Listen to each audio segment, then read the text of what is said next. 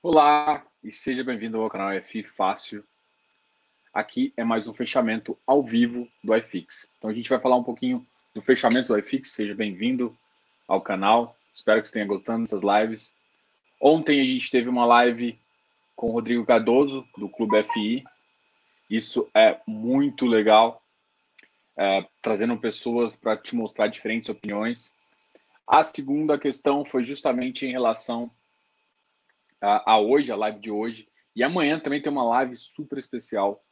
A gente vai começar uma série de lives com mulheres, justamente para atender a uma demanda, um público feminino, para a gente a, conversar com vocês também, tá? Então, a gente vai trazer uma pessoa que conhece muito de mercado, vai poder bater um papo. E a minha ideia é trazer mais mulheres para vocês. Tá cansado de marmãs já, né? Vamos trazer umas mulheres muito inteligentes e conhecem bastante mercado e de, empreendedor, e de empreendedor, empreendedorismo. Quase que não sai, hein? Se fosse gravado, eu tinha cortado e voltado, mas tá ao vivo, a gente tem que engolir essa. Então, a gente vai conversar também sobre empreendedorismo. Caramba, tá difícil hoje. A gente vai conversar sobre empreendedorismo. E a gente vai trazer mulheres empreendedoras e tudo mais. Então, vai ser muito legal uh, essa nova série também que a gente vai trazer. Então, a gente vai continuar essa, trazendo gestores para cá. A gente já tem mais dois agendados. Uh, uma semana antes eu já faço, falo para vocês quem são e quando vai ser. Mas agora também quero conversar um pouquinho com o público feminino e trazer mulheres para conversar com vocês, entendeu? Mulheres que realmente representam uh, e são inteligentes e tudo mais. Então a gente vai conversar. E eu quero falar um pouquinho também de empreendedorismo, que faz sentido a gente conversar aqui no canal, num canal de investimento.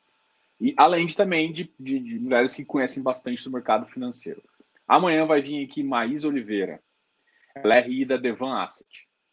Tá ok? Então a gente vai. A Devan Asset é mais focada em fundos abertos, CVM 555. Ah, no, no canal do Instagram a gente já fala um pouquinho sobre isso mas uh, vai ser interessante para você conhecer também essa visão e a gente também vai falar uh, sobre quais, quais são os produtos, qual é a diferença um pouco da de um fundo aberto para um fundo fechado e além do que é uma pessoa muito inteligente que a gente vocês vão gostar de conversar com ela, tá ok? Então essa vai ser a primeira da, da dessa série justamente para trazer uh, mulheres aqui para conversar com vocês e para representar uma uma das uh, classes, não vou dizer classe, mas mais importantes aí para a gente, ok? Sejam bem-vindos aí. A gente hoje vai fazer o fechamento. A gente tem muitas notícias positivas, uh, algumas nem tanto. Hoje o iFix não se comportou tão bem. Uh, hoje o iFix, na verdade, ficou negativo. Ficou 0,67 negativo, atingindo uma questão aí de 2.779 pontos. Eu fiz um estudo e aí eu vou mostrar o estudo para vocês ao longo dessa live, justamente para a gente trocar uma ideia aqui? Uh, eu faço uma análise do iFix, né? Justamente eu fiz um estudo do iFix, não sei se vocês lembram, uh, justamente falando daquela parte de 2019, do overpricing, e depois a gente conversou um pouquinho sobre isso. E aí eu quero mostrar a, a, a, o caimento da Selic, o que eu acho em relação a isso, uh, justamente para te mostrar possíveis entendimentos de como o mercado. O mercado atingiu a máxima dois dias atrás, pós-Covid, né? Atingiu. Deixa eu aproveitar e pegar essa planilha aqui. Ele atingiu na máxima 2.816 pontos no dia 1 de julho. No dia 2 e 3, ele, ele ficou basicamente é, estável com 2.813. E de lá para cá, ele vem caindo um pouquinho, tá? Hoje atingindo 2.779. Tá ok? Ah, o que, que isso implica, Diogo? Na verdade, vou, vou falar. Ah, boa noite, Vitor. Boa noite, Léo. Vou falar assim. É, o que, que isso implica, na verdade? Isso implica só que o mercado deu uma puxada grande já, e aí a gente vai fazer uma análise, consegue te, te falar o seguinte: é, essa puxada de mercado foi importante para deslocar um preço. A gente tem um fluxo de caixa um pouquinho de, um pouquinho deturpado ainda. Muitas pessoas empolgaram com o fluxo de caixa ah, pós 30 de, de junho, só tem que entender que esse fluxo de caixa é muito mais um ajuste de semestral do que propriamente um, um, algo positivo que mudou, que, que, que as empresas estão tendo resultado muito melhores. Tem que lembrar que semestralmente o fundo é obrigado a fazer esse ajuste de caixa. E alguns fundos pagaram mal, pagaram bem, e alguns até pagaram mal, mas a maioria deu, deu um spreadzinho a mais do que ele tem pagado. E aí o que aconteceu foi justamente que alguns preços voltaram a subir e, no geral, acabou caindo por talvez as pessoas não gostaram muito do resultado. Então, assim, eles notaram isso, aí o preço continuou subindo, depois ele começou a cair. Tem uns outros impactos que eu estou vendo também em relação à quantidade de emissão. Você tem que entender que hoje em dia, quando o mercado está muito deslocado da emissão, em alguns preços e tá, é, você vai notar que o preço vai cair do, do, ativo. Não tem como segurar o preço do ativo. Mesmo os ativos bons, eles vão cair de preço. Você vai, vai começar a ver a queda do Iridium, você vai, é, vai começar a ver a queda do, do VILG. Eu vi uma queda muito forte do VILG. Então, vários ativos nesse sentido estão tão, tão fazendo, tão, tão em queda, justamente por conta disso. Então, a, imagino que o número de ofertas faz, faz com que as pessoas se faz uma liquidação do mercado secundário, ali vende um pouco a posição na bolsa para entrar no mercado primário. Eu não acredito que muita gente está aumentando posição em alguns setores. E como é, é, quando a gente faz isso, a gente segura um pouco o mercado.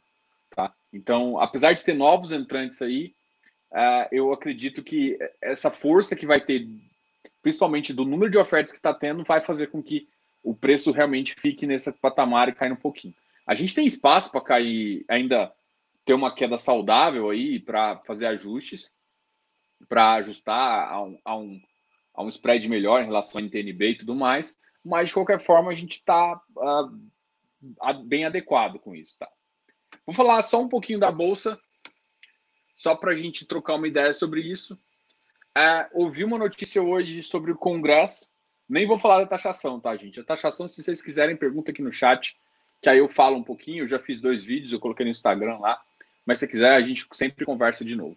Mas ele começou a querer aumentar é, CSL, contribuição social, dos bancos a aumentar a tarifa de 20%, 20 para 50%. Isso gera um impacto muito grande no, no, no, fluxo futuro dos bancos e isso faz com que provavelmente vai ter um ajuste. Isso não foi passado, isso é só é, uma ideia do que está acontecendo. Os bancos também estão sendo pressionados para baixar juros. Baixar juros é uma coisa que eu acho totalmente justa. Diogo, isso impacta no, no, no lucro do banco? Impacta, mas eu acredito que se ele abaixar, colocar os juros num, num, num parâmetro decente, que os bancos do Brasil não fazem isso, apesar de ser sócio do banco, de, de, de ter ação de bancos, eu ainda acho que é um estupro que eles que é, um, que é, é realmente um é indecente o que eles fazem, não faz muito sentido. A gente teria que ter um spread menor. Enfim, uh, o, que, o, que, o que, que isso implica? Isso implica que, apesar desse spread está alto, a gente tem espaço para diminuir e provavelmente vai cair na adimplência e várias outras questões nesse sentido, porque o juros mais alto ele incentiva muito mais a inadimplência do que fere. Ainda mais com uma diferença de taxa de juros que a gente tem de mercado. É claro que você não pode pegar 2,25 como base, porque esse 2,25 é um fator relevante, mas uma taxa de 5% ao ano como base referência, 4%, então você teria que ter, é, sei lá, um juros no máximo 3% ao mês, assim, explodindo, pensando num juro de, de rotativo, entendeu? 1%, entendeu? É, é, é, um rotativo que teria que ser totalmente diferente. É, e que os bancos não fazem, né? Então, isso é uma coisa que a gente tem que pensar. Então, não estou defendendo uh, o, o, essa taxação do Congresso, eu acho que, na verdade, a gente precisa rever, assim, esse monte de imposto que, que na verdade, dá trabalho para contador e, e, você tem que ter uma equipe muito grande para ficar cuidando disso, em vez de simplificar. A gente tem que simplificar os impostos. É claro que, utopicamente, eu, eu, eu sou a favor totalmente de diminuir carga tributária. A gente até conversou ontem isso em, com o Rodrigo, ele também é bem puto com isso. Mas, assim, uh, eu acho eu acho que a gente tem que pressionar, mas é meio utópico essa questão. Como é utópico, eu não quero falar, então. Mas, de qualquer forma, mesmo que. Vamos supor que mantenha a, a porcaria do jeito que está. Mas tem que simplificar. Tem que, o Brasil, além de um país com uma carga tributária alta, as horas que se gastam em, em, se adequar às políticas tributárias são ainda muito maiores. Então a gente tem dois problemas: taxa alta e, e, é, e uma, uma, uma, uma, carga tributária também é, muito alta, entendeu? Então, essas duas questões de carga tributária alta e uma complicação em, em fazer isso gera a gente gera inúmeros problemas aí que é, o que eu a primeira coisa que eu quero fazer. Ah, então o Congresso tem que resolver coisas antes de ficar pensando em aumentar imposto para isso. É, em termos de forçar uma taxação é, de, de, de, juros rotativo, eu acho que está certo, porque se os bancos não se tocarem, é, ele, ele, eles têm que realmente falar, cara, não dá, tem que atrelar alguns juros, talvez a, a taxa base de juros, vai ferrar com o banco, mas é, faz sentido ele fazer isso, senão o cara não oferece a linha. Basicamente isso. Ah, não está feliz com com essa taxa de juros não oferece a linha de crédito. Assim, a gente tem que mudar um pouquinho, porque a gente é um país que é, é bom para quando você é sócio, mas é, em termos de país é uma porcaria. Os países crescem por conta de crédito. Você vê países como os Estados Unidos, o crédito é totalmente diferente. Então as pessoas não têm tanto medo de pegar empréstimo para fazer um negócio. A gente, a gente tem que pensar é, no, no crescimento do país. O empresário uh, que não tem que ter medo de, de investir e, e ficar com uma dívida de cinco vezes que ele pegou porque deu errado. É, ele tem que pagar a dívida depois, mas é, ele tem que continuar fazendo isso de forma saudável, tá? Então, a política tributária nossa é, é bem complicada para quem é empresário.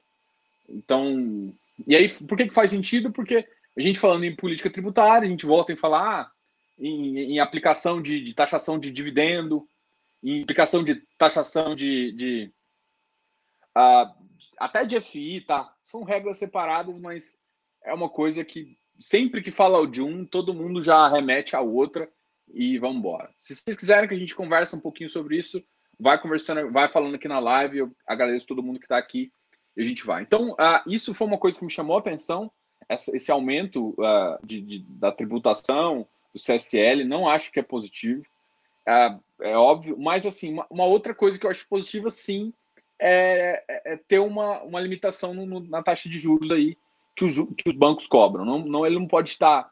É, ah, o livre, livre comércio tem que. Eu sei que é foda, porque toda vez que, o, que, o, que um ente público se interfere, eu acho que é cagada. Mas o problema também é que a gente está tão acostumado a pagar juros altos, é a mesma coisa que, que carro. A gente está tão acostumado a comprar carros com preço muito acima do mercado em termos de dólar, a gente comprar Brasil comprando em dólar e, Estados Unidos, a gente paga muito mais num carro, né?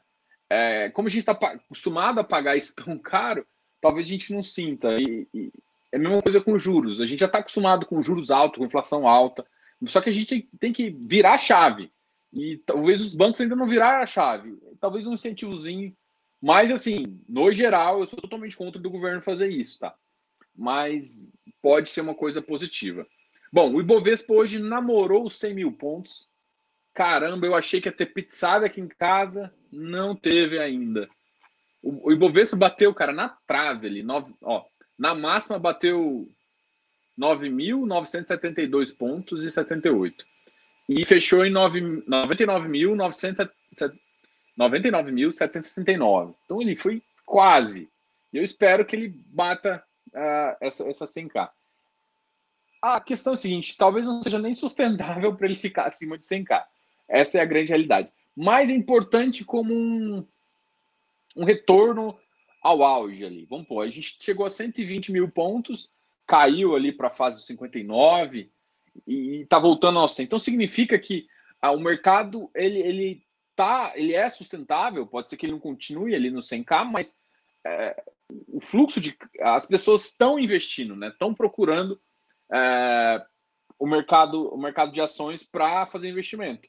Então, assim, é, eu já estou sabendo de muitas empresas, vocês devem ver que vai fazer follow-up, que vai fazer IPO, justamente vai continuar com IPO para capitalizar. Isso desenvolve mercado aberto. A gente tem muito pouca empresa no mercado brasileiro e faz muito sentido a gente continuar com isso, tá? Então, uh, bom, isso, isso é positivo para o mercado. Então, esse 5K talvez seja um, um marco histórico, a gente pode bater 20 vezes ali, Mas é uma, uma, a gente mostra, o que eu quero que, que eu acho positivo é que mostra que a gente teve uma crise bem fodida, a gente não vai voltar aos 120, 120. Eu acho que tão cedo, assim, tão cedo nos próximos uh, seis meses, essas coisas assim, sabe? Mas é importante como um marco. Você falou, olha, a gente caiu de 120, caiu para 69 e, e voltou ali para a faixa uh, bem positiva ali, entendeu? Então, esse marco é importante aí. A gente também, se vocês verem a minha análise, que eu vou fazer, acho que eu vou fazer na metade para o final, depois a gente começar a falar de ativos aqui. Se vocês verem essa análise que eu fiz, vocês vão analisar justamente o seguinte: o iFix ele foi, ele antecipou a, a alta dele, né? A alta dele, a máxima atingiu foi em, no começo do mês de julho. Então atingiu a máxima, para mim foi uma máxima realmente grande, 2.816 pontos. E agora ele está caindo um pouquinho com parte do fluxo. Essas quedas do começo do mês é normal, porque é quando todo mundo paga e fazendo. Além disso, tem aquela outra questão que eu comentei das forças das ofertas que, que aumentaram agora. Tá ok? Uh, bom, o dólar caiu um pouquinho. Gente, a gente, a gente fala um pouco de dólar, porque a gente tem dois índices que é lindos, são lindos, são lindos, né? Todo mundo aqui que gosta de investir em FI sabe que o foco nosso é, o IPCA e o IGPM, tá? Assim, Selic a gente acompanha porque é o termômetro do governo em, em como ele vai controlar o IPCA. Só que assim, o, o IPCA a, e o IGPM são cestas de ativos que medem índice de preço, mas são cestas de ativos diferentes. O IGPM, ele tem uma pegada onde o dólar subindo ou caindo mais, ele tem uma pegada. Tanto é que o IGPM veio muito alto esse ano, esse mês. Esse ano, esse mês. Com, por exemplo, quando você tem um ativo que é GPM mais X, cara, você tá, você tá esse, esse mês vai ter uma, uma, uma taxa de juros muito alta. Então, assim, é, muita gente está tá procurando esse ativo é, com base em GPM. O, e aí, assim, os de CDI, se você olhar na nossa carteira aqui, você vai ver que os CDI são sendo mais prejudicados. Ah, Diogo, mas isso não, isso é normal, porque a gente vai olhar para o dividendo, o dividend yield e isso vai refletir realmente isso. Só que o que você tem que pensar é que logo, logo vai voltar para um padrão normal, certo? É o que todo mundo espera, porque a economia deve voltar. Fazendo isso, esses daqui, cara, estão com uma, vou dizer, com, com, uma diferença patrimonial e uma reserva que é muito interessante para pensar, entendeu? Então, a, a gente, não sei se todo mundo gosta de um ganho de capital, não sei como é que vocês fazem isso, mas eu vejo, estou vendo muita oportunidade em quem tem muito CDI em entrar em ativos assim, entendeu? Então, se for escolher, eu, eu, eu começaria a olhar. Cara, eu, eu, já falei do caso do Vigir. O Vigir até hoje parece que subiu. A gente vai ver daqui a pouco. É, o, patrimônio, o valor patrimonial do valor da cota está muito abaixo. É normal que fique abaixo, principalmente que a pessoa não, não começa a ver uns ativos com rendimento maior, ela começa a vender ele. Papel, gente, é uma coisa que eu sempre falei e eu repito várias vezes. Papel não faz sentido comprar com ágil nem deságio. Então, assim, a, você pode pagar no máximo até 100% e no mínimo, não tem mínimo, né? então, porque a ideia do papel é ficar ali. Ele vai, ele vai ficar girando em torno do, do, do valor patrimonial. É esse é o normal dele. É isso que faz com que.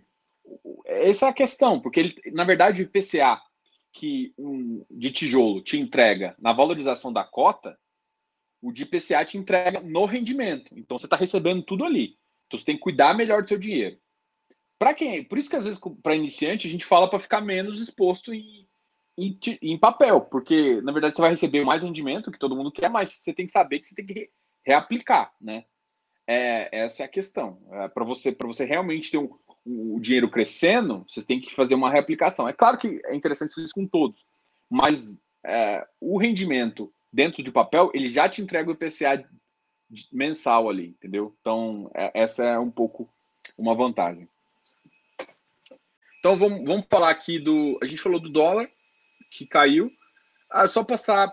Não teve nenhuma. Assim, a gente viu aqui a maioria das altas das, da Bolsa teve alta, e ontem foi a mesma coisa, foi altas acima de 5,8%. Hoje a alta, a menor que eu vi aqui da Minerva foi, foi de 4,5%, mas teve, teve Braskem de 6,5%. teve a B3 6.09. Cara, a B3 é uma é, é um setor que eu gosto muito. A B3 é basicamente um monopólio da bolsa. Não sei se vocês conhecem a bolsa americana, mas a bolsa americana tem acho que três major, uh, a bolsa de Chicago, a bolsa de Nova York, tem a Nasdaq, uh, acho que tem mais uma bolsa que eu estou esquecendo, tá? Além das mini bolsas que são as bolsas de, de, de que eles uh, que eles utilizam para para liquidação. Lá, lá é mais descentralizado. Bom, enfim, o que, que eu estou querendo te falar com, com todo esse, toda essa, essa questão? Lá tem muito mais bolsa. Aqui no Brasil, a gente meio que, depois que a Bolsa do Rio quebrou, e aí a, a, a Bolsa, a antiga Bolsa de Valores, começou a, a, um processo de aumentar, ela comprou o balcão, né, BMF Bovespa, uh, depois virando BF, comprou a BMF, virando BMF Bovespa, meio que um negócio, depois comprou a CETIP. Então, hoje, a B3 ela tem todo o mercado de capitais concentrado nela. Né? ela tem autorregulação justamente para fazer isso. Então, assim, é, a gente pensando no Brasil, com o mercado crescente e, e, e, muito e essa taxa, essa taxa, essa baixa taxa de juros justamente propõe isso, cara, é, é uma ação que, ao meu ver, você tem que ter na carteira, tá? É, a tendência dela é muito boa, tá? Normalmente eu não falo muito de ação aqui, eu deixo esse canal mais para FI, mas a gente acabou conversando aqui, eu vi essa alta aqui de 6,9% e puta que pariu, meu irmão. É, faz muito sentido. É, eu já, eu já começo a responder as perguntas de vocês para justamente é, a gente a gente conversar. Então, das quedas, a IRB, né? A gente nem pode falar da IRB, que a IRB é uma empresa de resseguros, ela realmente está mal depois que começou o escândalo aí. A Gol também está mal. A Azul foi uma que eu notei que subiu. Não sei se subiu, eu olhei no pregão de ontem, hoje eu não vi. Mas ela subiu justamente com. A, ela teve um aumento da, da malha, ela tá, tá voando mais. Mas eu ainda acho ainda. Tá tendo um pacote, inclusive, para as empresas uh, de aviação, né? Que pode meio que salvar elas e tudo, tudo mais é bem interessante, né? Porque pô, deixar o setor aéreo morrer no Brasil não dá. A gente tem que tomar alguma ação, mas vai ficar é um setor a gente só eu só pensaria em ação nesse tipo de ação pós-Covid quando eu tiver uma certeza, porque se, imagina se começar a querer, não sei como é que tá voando agora, tem, acho que tem tempo que eu não vou, mais de quatro meses, mas uh, eu não sei como é que tá agora, mas se tiver que ter espaço ali, é muito, é muito ruim. Isso não é sustentável para uma empresa aérea. Tipo assim, a ocupação é o que dá dinheiro, principalmente por conta dela trabalhar ali tanto com dólar quanto ali na, na no limite. Então, esses aqui foram os fatores de notícia que mais me chamaram a atenção. A gente falou um pouco do mercado acionário, falou um pouco de GPM. E agora a gente vai conversar sobre. É... E agora a gente fala, vai conversar aqui um pouquinho do, do, do, do iFix, né? A gente vai fazer o iFix fechamento. Eu vou com, compartilhar a minha tela aqui com vocês. E aí a gente continua.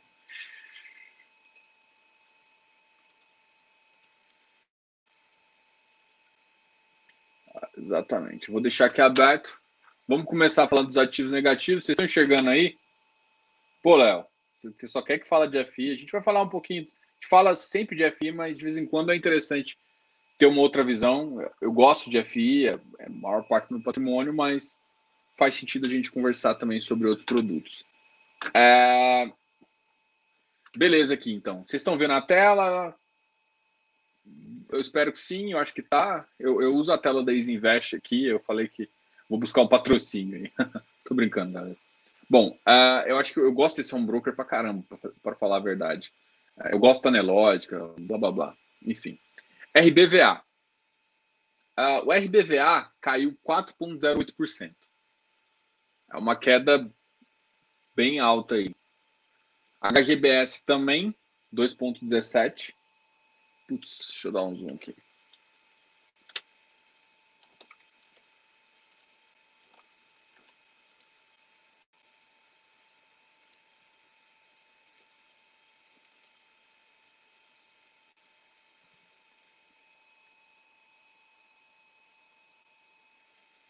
Pô, Léo, a também é bom, cara. Dá dinheiro essa bagaça. Bom, enfim, a RBVA, HGBS. Olha, shopping. Vamos ver se mais algum de shopping caiu. Esse RBVA, cara, tá me surpreendendo essa queda tão alta, tá? Porque tá em emissão. Shopping, uh, vamos ver. Shopping, HGBS, vamos comparar com os outros. VISC caiu. É, o problema é que tá, tá sendo decepcionante cada vez receber menos com o shopping, né? Então, para mim, esse é um, uma. Para mim, aqui, a HGBS nesse, nesse, nesse padrão aqui, para mim é mais oportunidade do que. É, é um ativo que, se olhar o preço que ele ficou já. É claro que no curto prazo ele não vai te dar um rendimento bom, mas, cara, aqui tem muitos shoppings interessantes. É a Ed que toca ele, então é uma gestora muito boa. Eu, eu, eu para te falar a verdade, porra, e bateu na mínima 200, entendeu? Para mim, isso aqui. É claro, o problema é o seguinte: se você tem medo de shopping, nem olha, tá? Mas hoje em dia, por exemplo, os, os galpões logísticos, cara, tá muito difícil comprar. Tá muito difícil mesmo. A maioria tá com preço muito alto. Tá tendo dois que estão tendo emissão agora e que, talvez gera oportunidade. É o ALZR11, vamos ver o preço dele aqui, que caiu um pouquinho. A emissão tá em torno de 115. O Vilg também caiu para 120, a emissão dele é 116. Então, esses dois estão em emissão.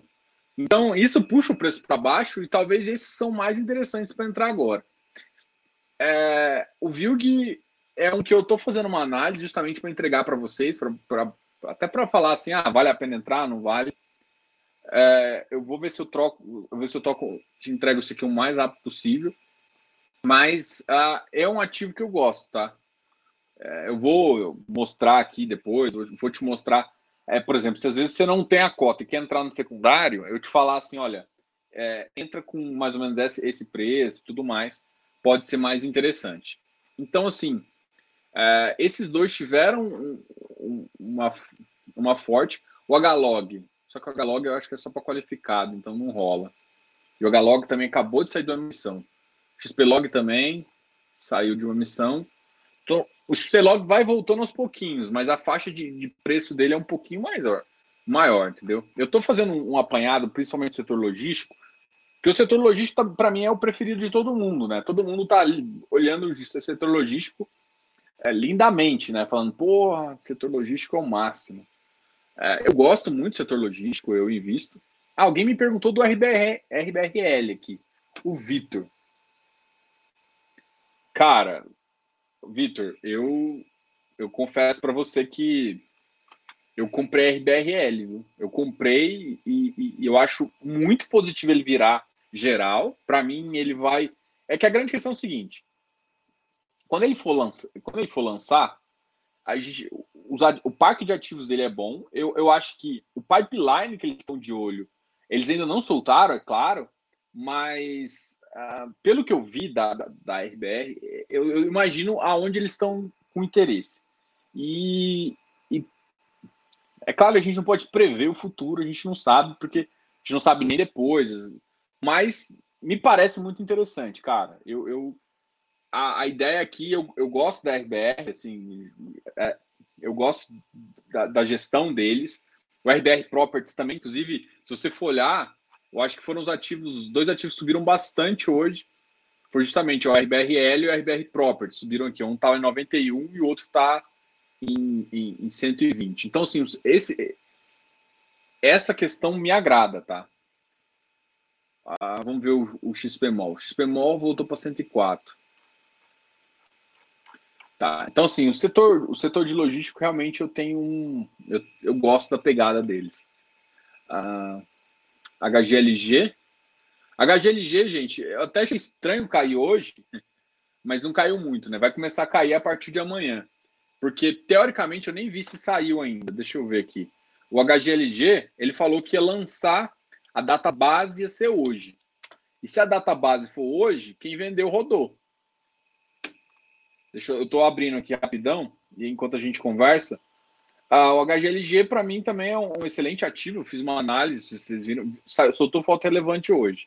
Aviso aos cotistas. A oferta ficou anunciada. Então, hoje foi o dia com, velho. Então, quem vendeu, rodou, né? Nossa, saiu tudo comunicado. Peraí, comunicado. Só ver se teve algum comunicado da data, se mudou a data base.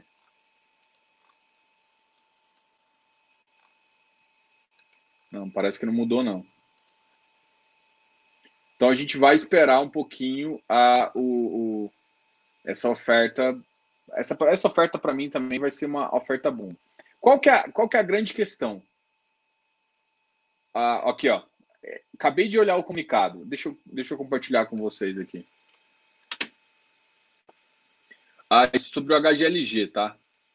Ah, que poderão exercer será na presente data, qual seja 8 de julho. Então, a data com desse ativo ficou 8 de julho. 8 de julho. Então, assim, é... legal. Qual que, é, qual que é o meu receio em relação a esse número de ofertas? Se você está analisando, deixa eu me colocar a carinha aqui, depois a gente continua conversando aqui. Uh, vou colocar aqui de ladinho, depois a gente, só para eu lembrar que a gente ainda não terminou de, de analisar tudo isso, não. Bom, uh, só para só a gente conversar um pouquinho, qual que é meu receio? é meio o seguinte: como está tendo muita oferta de logístico, isso vale para todos. XPlog saiu, XPlog foi na frente. Então, XPlog foi na frente foi muito positivo. Só que agora veio a LZR11, o, o VILG, nossa, eu estava esquecendo o VILG, o ALZR11, o VILG, o RBRL provavelmente, o e, e também vai ter o uh, e esse HGLG. Então, assim, ó, Agora vai estar mais ou menos quatro ofertas concorrentes em termos disso. Você consegue entender que, que tipo assim, hum, pode não ter dinheiro para todo mundo? É, essa, essa é um receio que eu tenho, entendeu? Tipo, o XPlog veio, cara, foi, foi sucesso. Pegou tudo que ele queria e mais um pouco. E, e o preço não caiu, o valor continuou adequado agora é, vai lentamente recuperando, porque ainda tem muita gente que está vendendo. Então, o que eu quero te falar é o seguinte, cara, a gente está num mercado bem positivo, certo? Mas uh, um número grande de ofertas, mesmo que são, são para ativos diferentes, são características diferentes, mas eles são concorrentes por setor, né?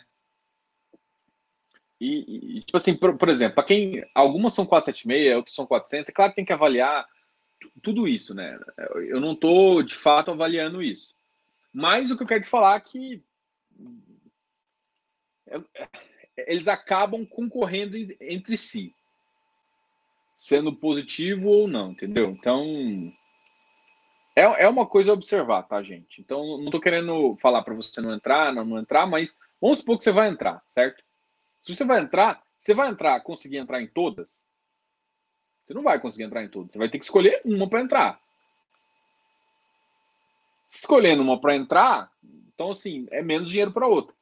Se você gostava do logístico, só tava o XPlog, você tentou entrar nele, mas você tentou comprar direito, alguma coisa você tentou fazer. Às vezes é. é se eu não me engano, eu acho que a, a XPlog veio 476. Estou na dúvida.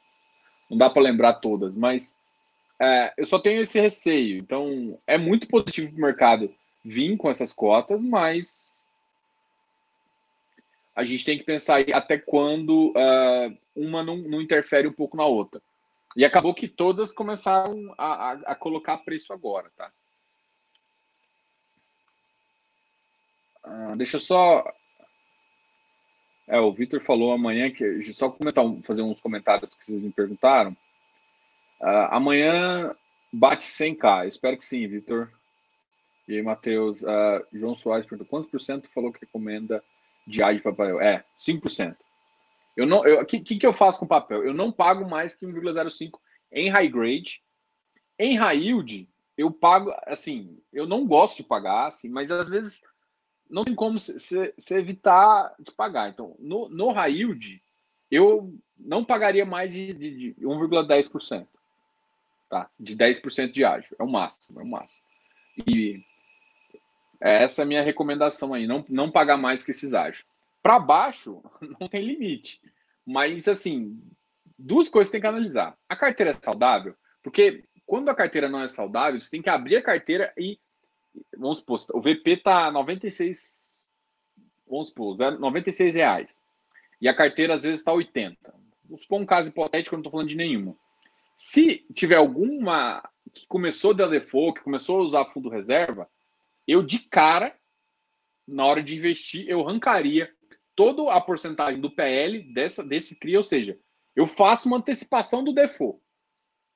É isso que eu estou falando. Então eu faço uma antecipação do default da carteira, zero esse CRI, e, e aí eu traço um preço e aí faz sentido eu entrar ou não. Basicamente, quando eu vou entrar em papel, é assim. Então eu, eu pego a, toda a carteira e vejo que pode dar default.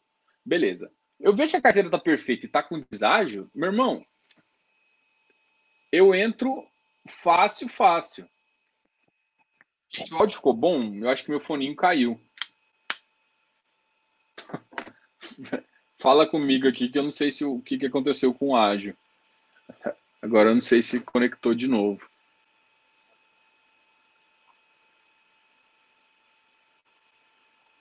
Eu vou esperar um pouco vocês só para falar aqui. Então, assim, aí eu vou continuar falando do ágio. Então, é mais ou menos o que eu penso. Principalmente uma carteira de crédito, gente, não é uma carteira que se acompanha de longe. É. Qual que é o problema? Porque, tipo assim, todo mundo fala uma porcentagem para quando você começa, no máximo 30% de crédito. E aí, chegando a 50%. Porque uma carteira de crédito, você tem que acompanhar muito mais detalhado. Você tem que entender muito mais das nuances ali para realmente saber se a, a operação é boa, se ele colocou novo, se ele colocou nova operação, colocou uma operação boa, se está tudo acontecendo de acordo com o que era esperado, entendeu? Então, essa é a, essa é a nossa questão. Então, é, e ágil, pagar papel, por que que fala não vale a pena? Porque o papel vale o que o valor patrimonial diz que ele vale. Então, assim, é, tem raros os papéis que ele, você entra com ele, tirando quem, quem conseguiu fazer uma locação na, a, ali na, na baixa do Covid, conseguiu um ganho de capital em, em valor patrimonial. Mas o, o, normal é ter o spread ter aumentado, então ter perdido valor patrimonial e depois vai aumentar com o tempo, justamente também porque os CRIs estão começando a ter um, um desenvolvimento. Então, nesse sentido, uh, por isso que eu falo, na verdade, da agora para frente, a tendência, na verdade, é, é voltar a um valor patrimonial mais adequado. O, o, os CRIs estão baixando o spread, uh, voltando, a, fazendo uma acomodação, é claro que a gente não está falando se surtar o mercado para frente. Mas, voltando isso, os valores patrimoniais voltam, pode ter perdido algum valor, gente, mas vai voltar quase ao preço antigo. antigo. Então faz muito sentido o valor da cota voltar. Não ultrapassar o VP, principalmente por conta de risco, mas chegar no VP. Então, quando tá, você tem uma carteira boa com VP abaixo, cara, é, é uma entrada boa desde que você conheça a carteira, tá? Então eu respondi aqui em relação ao ágil, tá? Então é por isso que eu não entro com, com ágil. Show. Eu já te respondo, João. Me perguntaram do IPO da, RBR, da RBRL, eu falei que sim, eu acho que é interessante. Eu já, inclusive, eu comecei a entrar nesse ativo já, gente. Eu nem vou falar o preço, que vocês vão chorar. o preço foi bom. Entrei no preço bom. Bom, é... o Léo falou aqui emburrado, que ele quer só FI. João, tal, tal, o som tá normal, então vamos continuar. Depois eu te respondo aqui sobre, sobre isso, João. Eu vou continuar aqui para a gente fazer uma análise, tá? Vou tirar minha cara e agora a gente vai voltar para a, a, a, ver o, a minha conta aqui do Easy. Então tá. Ah, vocês notaram que crédito tem caído um pouquinho, né? Cara, caído um pouquinho não, tem, tem sido bem descontado depois da, da, das altas. O KNHY, o KNHY foi um que, que ficou bem afetado. Eu achei muito estranho, foi, por exemplo, o, o CAFOF, velho. O CAFOF bateu 115. Mas ele teve um bom rendimento no final, tá? Ele teve um, um ótimo rendimento, acho que 0,91. Né? Para quem pagava 0506, aqui 0506 não dá, né?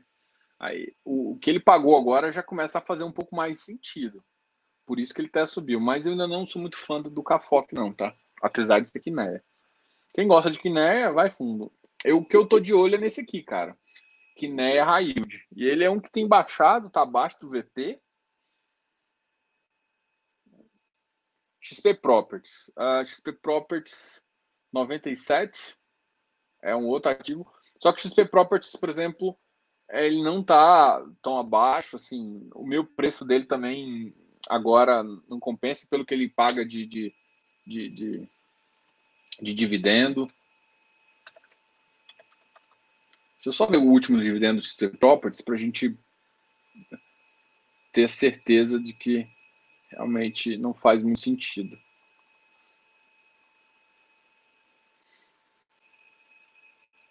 Caramba, velho. Property bateu zero. Ah, deve ser, deve ser pagamento de um. É, eu entendo porque que o XP Property está tá caindo. HGRE.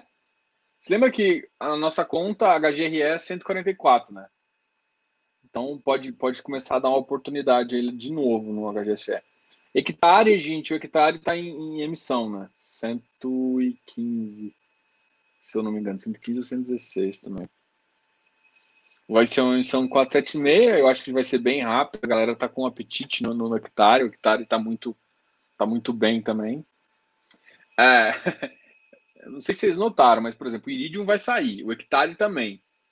E a, o Iridium tem uma posição muito grande, então o Iridium com certeza deve aumentar. Eu quero até ver os relatórios, né? com certeza deve aumentar a posição no, no, no, no, o Iridium deve aumentar a posição no hectare.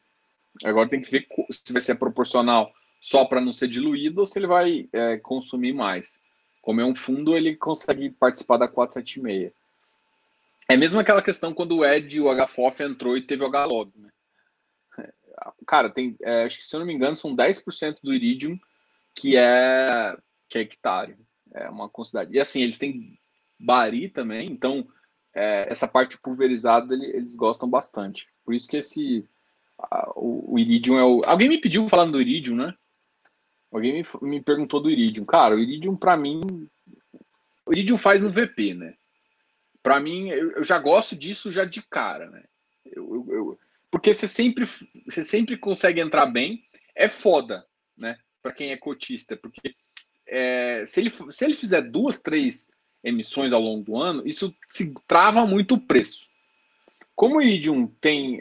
Não, não fez que a primeira esse ano, ou ele fez uma no começo do, do, do ano passado. Ele não, acabei de. Eu analisei esse para vocês também. O Iridium ele fez uma na. Uma, no, final, no final do ano para o começo do ano, e em fevereiro foi a locação. Então, assim, como ele, ele faz uma duas vezes por ano, ele, ele volta o preço a 120 e ele trava ali. Da última vez, a cota dele não ultrapassou, chegou no máximo a 105, 105 não, 115, 112, se eu não me engano? Então, o, até a gente consegue ver isso aqui na do Iridium.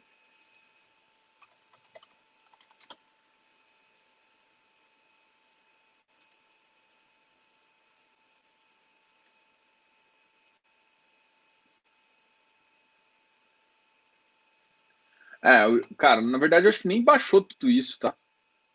Em fevereiro ele ainda tava com cota. Ah, baixou. Fevereiro ele baixou para cota 118, 120. Depois passou 110. Então, assim, o Iridium é um bom ativo, ele faz boas locações, é uma gestora que, que entende muito de crédito, não fica atrelado a só um emissor, é, investe em todos os mercados, investe em CRI pulverizado, investe em CRI corporativo, corporativo high yield, é, pulverizado high yield, ele investe em tudo. Então, para mim, o Iridium, em termos de crédito, talvez é o, é o melhor fundo. Por quê? Porque assim, eu gosto bastante, eu, eu, gosto, tem muitos que eu gosto, tá? mas ele, ele consegue, ele, ele não tem concentração. Uh, é, é foda falar um, porque acaba mostrando uma característica errada de, de um. Mas, por exemplo, qual que é a vantagem do Iridium? Cara, ele é diversificado em termos de emissor, diversificado em termos de região, ou seja, não é só concentrado em São Paulo. Tipo, por mais que muita gente prefira e prefira a concentração em São Paulo, mas o que acontece quando é concentrado demais em São Paulo é que a taxa fica muito comprometida. É, deixa eu voltar a cara para mim. Então, ah, em termos disso, Deixa eu só voltar aqui e a gente conversa. Para mim, o Iridium faz muito sentido, entendeu? Eu, eu, gosto. Eu vou até fazer uma análise depois também e mostrar para vocês. Mas uh, ele tem high yield nos, nas, nos, nas duas pontas, né, de corporativo e de, de pulverizado. Ele tem, ele toma, ele toma uma, uma parte também uh, high grade ali, também corporativo. Pulverizado normalmente eu não vejo taxas tão baixas, né? Mas ele toma. Então ele consegue abranger quase e assim, ele, ele pulverizado, ele toma não só de multipropriedade, loteamento, ele toma de residencial também. Então ele consegue divergir. E ele está com, uma, com uma, uma pegada também de uma pequena parcela em desenvolvimento. Então, na, naquela parte de FIs dele, ele tem uma parcela relação. Ele tem, tá no Tegar, não dá no Tordesilhas. Então, assim, a pegada do Iridium para mim é muito boa, né? Em termos de crédito, em termos de, de presença. E o, o, o Selegato entende. Ele entende, cara. Aquele cara ali manda muito bem. Ali, inclusive, eles é um, é um dos caras que eu quero trazer aqui para conversar com vocês. É, faz muito sentido, velho. Para mim, assim, eu gosto de vários outros fundos de crédito, né? Analisando carteira. Por que, que ele, às vezes, ele tão um, um pezinho na frente? Às vezes, não, não em termos de dividend yield, tá? Porque, às vezes, em termos de dividend yield, um hectare da vida vai pagar mais. Um bar da vida vai pagar mais. Só que a grande questão é a seguinte: quando ele faz esse mix de FI mais a carteira dele, eu estou falando do Iridium, exatamente, de RDM11.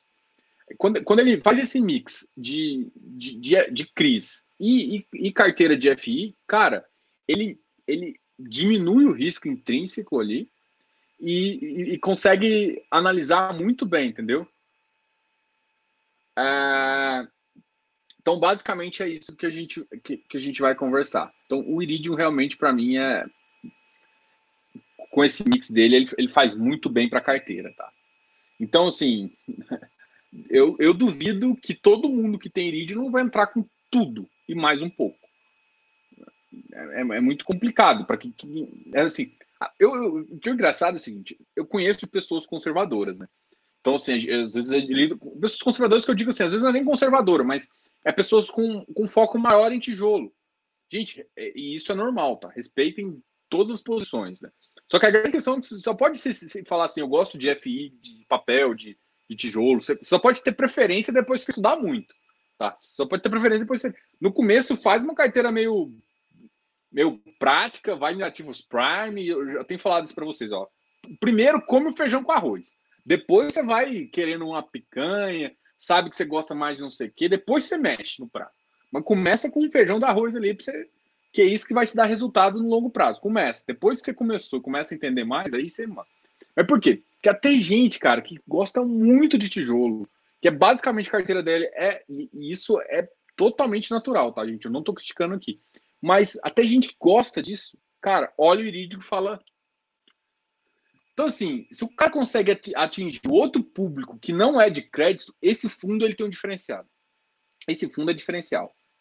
Então, é difícil. Cara, e é, é foda, porque, para mim, um, fundo que ia vir para não competir no mesmo nível, tá? Mas ia competir era o XPCI. Eu sou, eu sou tão decepcionado com o XPCI. Vocês não têm ideia do tanto que eu sou decepcionado com o XPCI.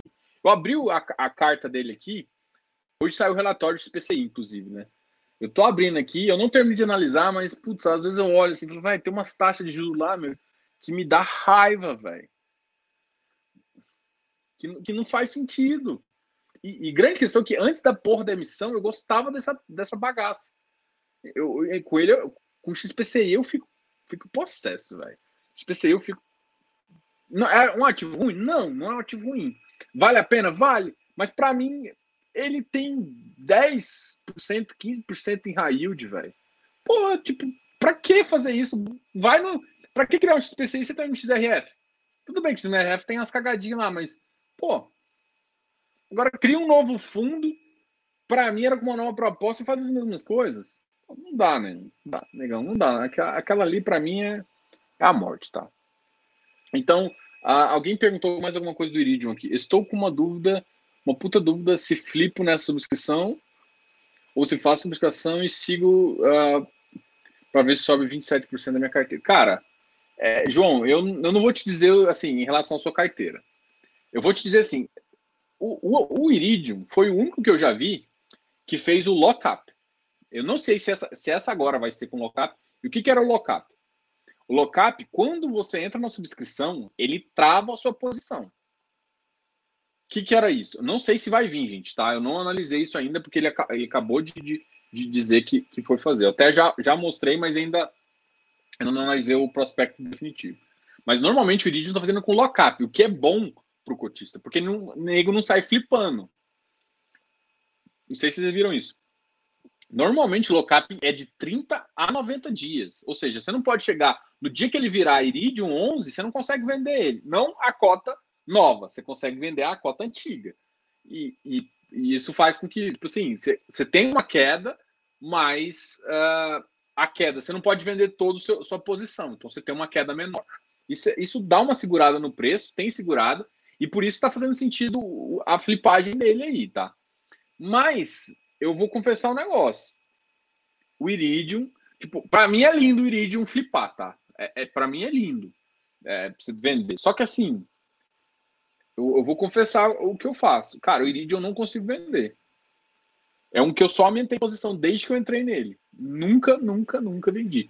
Toda subscrição dele eu aumentei posição. E olha que eu gosto de fazer gestão ativa. Para mim, ele é o melhor ativo de crédito ele tem os, ele, ele faz uma carteira que eu gosto de fazer no, no crédito, só que ele faz. Ah, ele me cobra uma taxa de administração? Beleza, foda-se, mas o que eu ganho no spread dele é, é, muito bom também. Então eu tenho uma segurança de manter ele lá, e se eu precisar vender, cara, eu, eu tô vendendo muito bem, entendeu? Tô vendendo com 20% de ágio no meu preço médio, às vezes 25%. Entendeu? Ele chegou a bater 130. Então, assim, eu vou diminuir num ativo que eu acho que é o melhor assim, para e ó, que eu faço gestão ativa. Dele eu não consigo. Eu tenho para alguns outros ativos, eu tenho uma exposição de risco máxima e aí eu tenho que sempre fazer ajuste de carteira. Mas, por exemplo, meu ajuste de risco muda toda vez que o Iridium tem emissão. É, isso, eu, eu, eu porque ele está exposto em vários ativos que eu gosto de entrar, entendeu? Boa noite, Brunão. Valeu. Valeu por participar aí. Bom, então, em relação ao Iridium, essa é a minha opinião. Então, assim, eu tenho uma, uma, uma visão, assim, é um que eu analiso carteira, gosto de ver, gosto de ver como, é que, como eles aumentam a posição de um mês para o outro.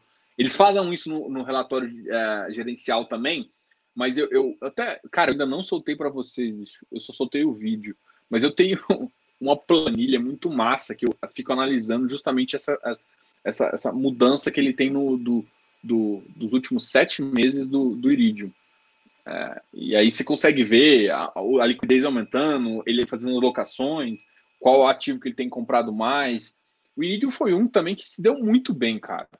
Ele, na carteira de FI dele, ele aumentou o portfólio de tijolo, que estava baixo e fazia sentido estar tá baixo, mas na crise ele foi lá e comprou muito. Então, assim, é, é uma gestão que faz muito sentido para mim, entendeu?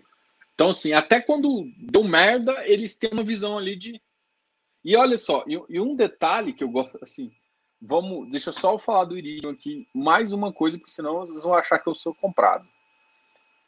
O Iridium bateu a mínima dele, a mínima. Tá, eu, eu posso. Eu tô olhando aqui, pode ser que esse, esse gráfico não tá exatamente, mas na mínima que eu tô vendo aqui, bateu 96. Né? 96 é mais ou menos Deixa eu olhar para vocês aqui. 96 é mais ou menos o VP dele. O Iridium foi o único fundo que, na crise, quando ele caiu, ele caiu para o VP. E papel eu mando vocês comprar no VP. E ele ficou um tempão em 100, que na verdade o VP dele é 96, 97.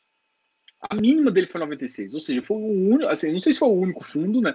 Mas de crédito eu tenho certeza que foi o único fundo que ficou acima do VP assim, como é que vai vender um fundo desse? Parece que eu estou defendendo demais, né? Mas, gente, análise dessa, cara, você tem que comprar fundo VP. Ele tá com ágio de. Ele ficou com ágio de 40%. Eu não consigo entender como que alguém paga 40% no fundo de papel. Porque na hora que dá revés, ele tomou.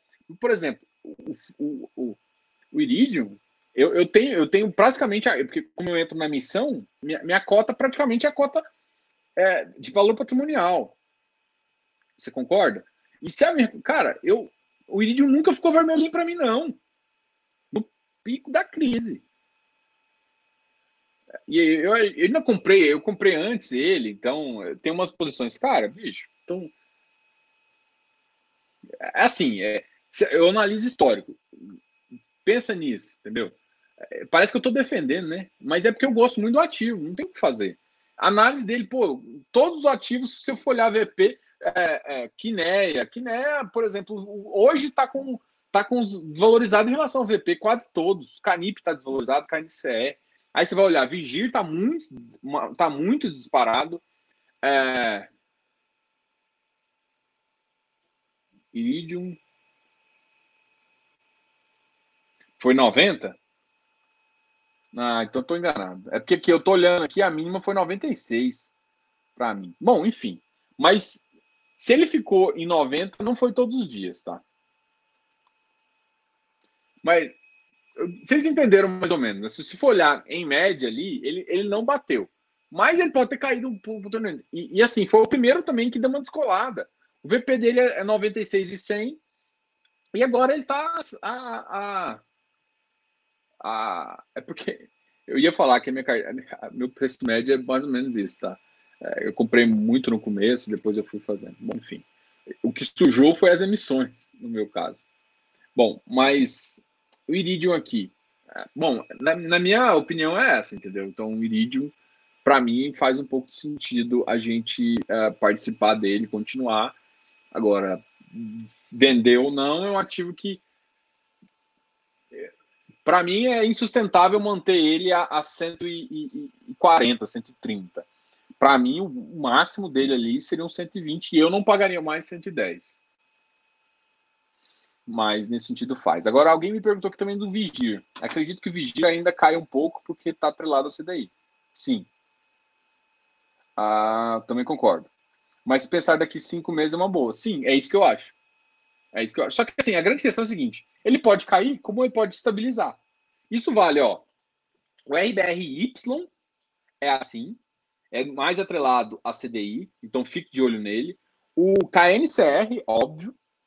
O Vigir. Para mim, esses três são os mais são mais atrelados ao CDI. Então, esses três faz mais sentido é, a cair. Só que também você tem que pensar que os, de, de, de, de índice de preço também estão sofrendo bastante com, com, com, o negócio. Os que estão melhor agora é os atrelados ao GPM. Entendeu? Os atrelados ao GPM. É esses que eu gosto mais. Deixa eu só, só mostrar por que eu tinha falado do Iridium a, 90, a, a, a 96 aqui, é porque eu estava olhando esse gráfico, eu não, não, não, tirei, aí eu vi que, que era 96. Só que pode ter baixado, caído em algum dia, bateu mínima muito menor, entendeu? Do dia. Mas eu não sei se de fechamento ele fechou em, em, em menos que 96. Mas esse gráfico aqui costuma estar errado. Deixa eu ver aqui ele menor um pouquinho. Ah, bateu 96,86 aqui, ó. Aqui foi a mínima dele. 96,86, tá certo. É, mas assim, no geral, cara, olha só. Ele ficou todo acima de 100, ó. Para mim isso é muito positivo. Ah, não, vocês não estão vendo. Tô, mostrando, tô olhando aqui, mas vocês não estavam vendo, não estavam vendo isso aqui, ó. É que ele bateu os 96 mesmo, ó, 96 e 86. Mas no geral, ó, por isso que eu tava falando, ó, aqui no, no pico ele tinha batido 97, ficou em 99. E aqui no geral ele ficou uh, em termos de 100, por isso que eu, eu fiz esse comentário. Mas é um ativo que eu gosto bastante. É, deixa só, então vamos só continuar aqui. Eu falei do Vilg, Iridium, Vigir. É, a minha visão é essa, viu, Vitor? É,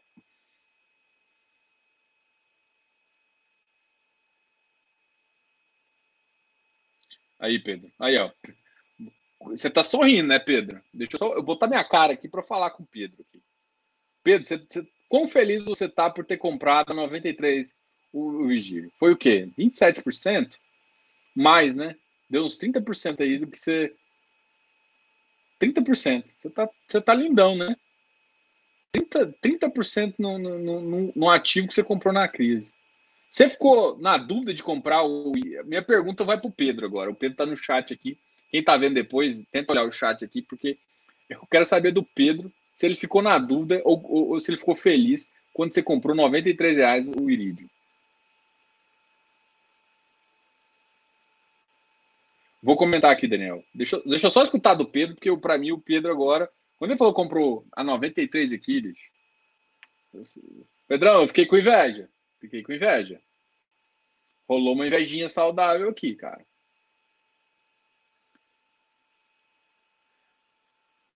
Eu comprei alguns ativos com preço bom, mas o Iridium eu já estava numa posição interessante.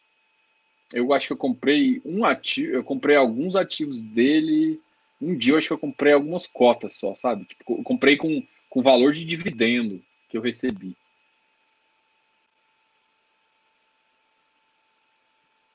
Pô, mandou bem, cara. Esse, esse preço aqui não. É. O cara comprou a 100 e vai estar tá feliz. Cara, eu, eu, E aí, a minha pergunta é assim: e aí, vocês vão subscrever? Eu. Agora, vou, vou só continuar aqui, depois eu te respondo, tá, Daniel? Então, não tem cara. O cara comprou 90, 93, velho. Olha só que inveja que rolou agora, bicho. Pô, 93 é muito bom, velho. Não, esquece assim, ah, mas eu vou flipar. Cara, massa também, velho. O mercado é isso. Deu oportunidade, vende. Se você tá afim de ficar numa carteira mais longa, fica. Se não deu, cara. Oport... Cara, deu 20%. Você quer... Cara, é uma tira excelente, velho. É um, é um res... resultado excelente. Você ficar com três meses, é, eles fazem uma locação rápida. A prova disso é justamente no começo do ano. Quem tá no, com dúvida, gente, eu fiz uma análise do Iridium, pré-subscrição, né? E eu vou usar essa análise justamente para falar. Cara, eu não soltei só o artigo, mas de qualquer forma, você consegue ver como que foi a alocação nesse tempo. Como que durante a crise ele começou a alocar em tijolo, ele aumentou a posição de tijolo, é, ele diminuiu a liquidez, e agora no final da, da, da, subscrição ele aumentou mais um pouquinho da posição. Ele começou a entrar em ativos como o Tegar, é, começou a pegar uma parte de desenvolvimento. É claro que uma parte ainda bem considerável, aumentou posição, começou a reduzir posição. Ele reduziu, e eu até achei engraçado, porque ele reduziu. Quando eu fiz análise, ele tinha reduzido hectare. Ele reduziu hectare provavelmente para entrar na porra da, da oferta agora, cara. Para mim, os caras são muito bons, velho. Os caras são muito bons. Bom, parece que eu tô pagando pau para eles. Eu gosto de ativos de crédito também, SDRR, SDRY, uh, hectare, Carne Cerning fala, a Valora também. A Valora tô tentando. É outro que eu tô tentando trazer aqui no site. O problema é o seguinte, tipo, a, o pessoal do Iridium, já, a gente já tinha conversado com eles, né? Eles falaram que queriam vir, só que estão em emissão. E que tá, tem emissão. É, Valora tem emissão. Então, assim, grande parte dos gestores que eu tô querendo trazer para conversar com vocês está em emissão. Então tá, tá bem complicado também, assim. Mas pelo menos eles vão vir depois para a gente conversar com eles, tá? Então, essa é uma, uma, uma promessa que eu faço para vocês e, e, isso vai acontecer. A, na, semana, na semana que vem ainda não está fechada a live, mas daqui a duas semanas eu já tenho uma fechada também e vocês vão gostar também de quem é. Eu vou, eu vou anunciar uma semana antes, justamente para se mudar a agenda do gestor, eu, ele não ficar comprometido e eu também não ficar comprometido com vocês. Mas a gente tem pelo menos cinco pessoas, cinco gestores que já conversaram com a gente e que estão que vão que toparam vir no canal e para a gente conversar. Então, isso vai ser legal para vocês também, tá? Deixa eu só ver, como eu já falei bastante, eu vou só ver se tem algum ativo que faz sentido a gente comentar. Ó, Vigip batendo 98. O Vigip, por exemplo, da Valora, que eu acabei de comentar. É um que é complicado, porque o Vigip, a, a emissão tá mais cara. Aí tá complicado de entrar, entendeu? Então, faz sentido entrar? É, e, e, a valor, e, é, e é, um, e é um, um ativo que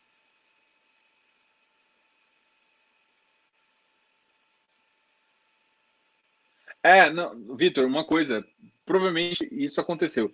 Eu estava ligado com eles da Valora. É, eles não. Quando a gestora está em emissão, ela fica em período que eles chamam de silêncio.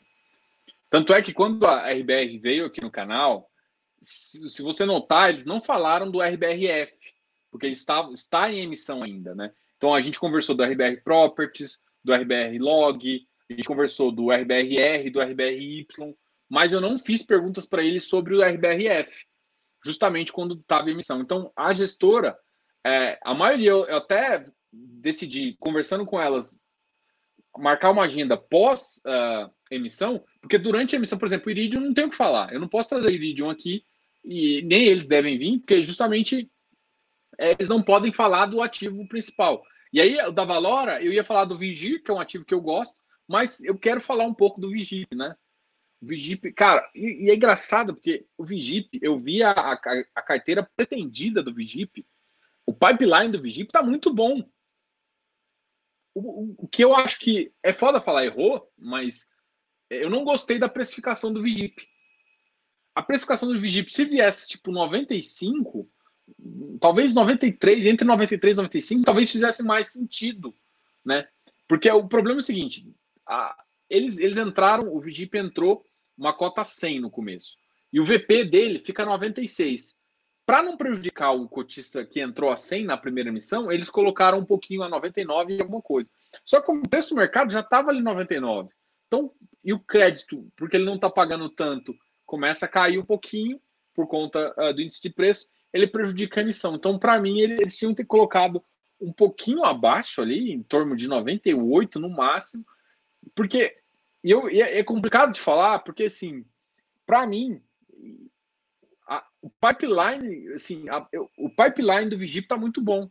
Pelo menos a, a, a, parte de viabilidade ali que eu tinha olhado, eu tinha gostado bastante. Mas como é que você vai falar para o cara entrar a 99 sendo que o mercado está 98? Não dá, não dá. Sim, vai ter muito louco que vai entrar às vezes. Pô, eu, eu mas porque qual que era o meu receio? Eu até tinha falado numa live anterior. Vou só concluir essa, esse raciocínio, depois a gente parte para o próximo. Qual que era o meu, meu negócio? Porque o Vigip já estava, em, termos de índice de preço, ele é muito melhor que o Canip, né? É muito melhor, sim. O, o, o Kinea é o Kinea. Mas o, o Vigip, ele veio com uma carteira com spread mais alto em relação ao, ao, ao, ao Canip. Então, e uma carteira boa também. Então, ele é, é, melhor em termos de dar mais rendimento, mas as carteiras são totalmente diferentes. E eu, mas a carteira dele veio boa. Então, o Vigip fez uma locação boa. Meu receio era que nessa emissão, o Vigip, se fizesse uma locação ruim, porque ele pegou ativos muito bons, inclusive em secundário. Então, a, a, o meu, meu receio era vir nessa emissão e ele perder o ganho que ele tinha dado. Mas o que eu vi, pelo menos da, da, do negócio, pareceu um pipeline muito adequado. Pareceu um, que vai, na verdade, melhorar os ativos, né? Que vai melhorar o fundo. Aí eu falei, putz, que massa. Só que aí a precificação é, vai ser complicado, entendeu? Então, é, pode ser que ele não consiga atingir o, o valor adequado. Esse é um receio que eu tenho. E é foda, né? Você pensar que o pipeline é bom, mas os ativos não são. Então, e não dá para chegar e falar para você, né? A grande questão é o seguinte: quem tem mais dinheiro, como também a diferença não tá tão grande, às vezes o cara vai topar. Às vezes o cara vai topar essa, essa, essa vantagem, esse, essa brincadeira. E aí vamos ver se vai topar ou não. É, essa é uma, é uma questão aí que, que eu quero analisar.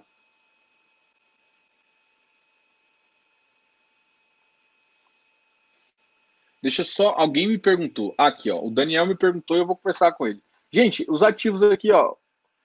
Um outro que eu gosto e que talvez o preço dele começa logo, logo fazer sentido, mas é de lajes corporativas, é o HGPO, tá, gente? Então, HGPO, para mim, logo, logo vai fazer um sentido master aí de entrar. XP Mall, a Mall também subiu um pouquinho. O RBRR começou a chegar ali. RBR Properties 91, RBR Log fixou aqui a 120 mil. O RBR Log é um que eu já conversei com vocês há um tempo atrás ali, que é um que eu tava. Eu fiquei bem, bem de olho nele ali e, e faz algum sentido ali. Só que é, faz um cálculo antes de entrar, gente, porque senão vocês vão. A vantagem é que, que a subscrição dele deve vir alta, assim, no sentido. É... Bom, vamos continuar aqui, deixa eu só responder. Então, em relação a isso, acho que a gente falou do iFix bem. Se tiver algum ativo que vocês acharam alguma coisa estranha ou algum certificado, vai fazer. E agora vou responder o Daniel. O Daniel me perguntou aqui como uh, pode comentar como funciona a oferta pública em uma subscrição. Bom, só é pública se vier uma oferta uh, CVM 400.